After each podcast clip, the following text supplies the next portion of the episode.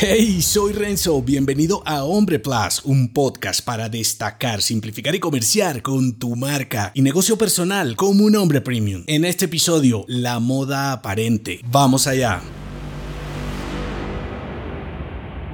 Diferenciar una moda de un cambio de comportamiento puede destacar o destruir tu marca masculina. Bien dicen que la moda no es real y lo real no es moda, y separar el trigo de la paja forma parte de ser un hombre disruptivo. Entender la diferencia entre una tendencia, un estilo, un avance y una moda es fundamental para tomar decisiones acertadas e innovar en tu negocio personal. Porque tanto si adquieres una moda como un avance o como si no no haces nada ante un cambio porque creíste que era una moda, tendrás dificultades competitivas. Por ejemplo, si hubieras tomado la transformación digital como una moda en su momento, de seguro hoy tu negocio no existiría o tendrías dificultades graves, porque los entornos digitales no son una moda, son un cambio en el comportamiento de los usuarios, bien sea por economía, rapidez o conveniencia. Por ejemplo, si hubieras centrado todos los esfuerzos de marketing de tu negocio en Google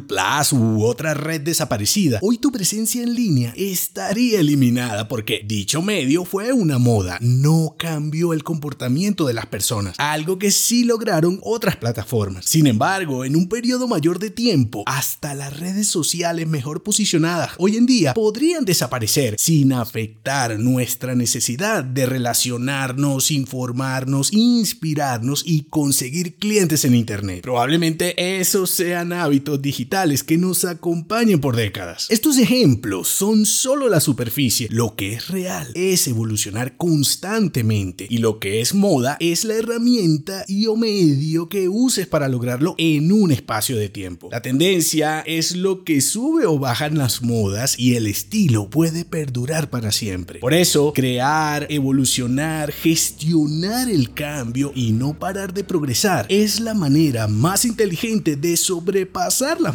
aparentes. Y por qué no crear un estilo innovador que te represente. Si te gustó este episodio, entérate de más en nombre.plus. Hasta pronto.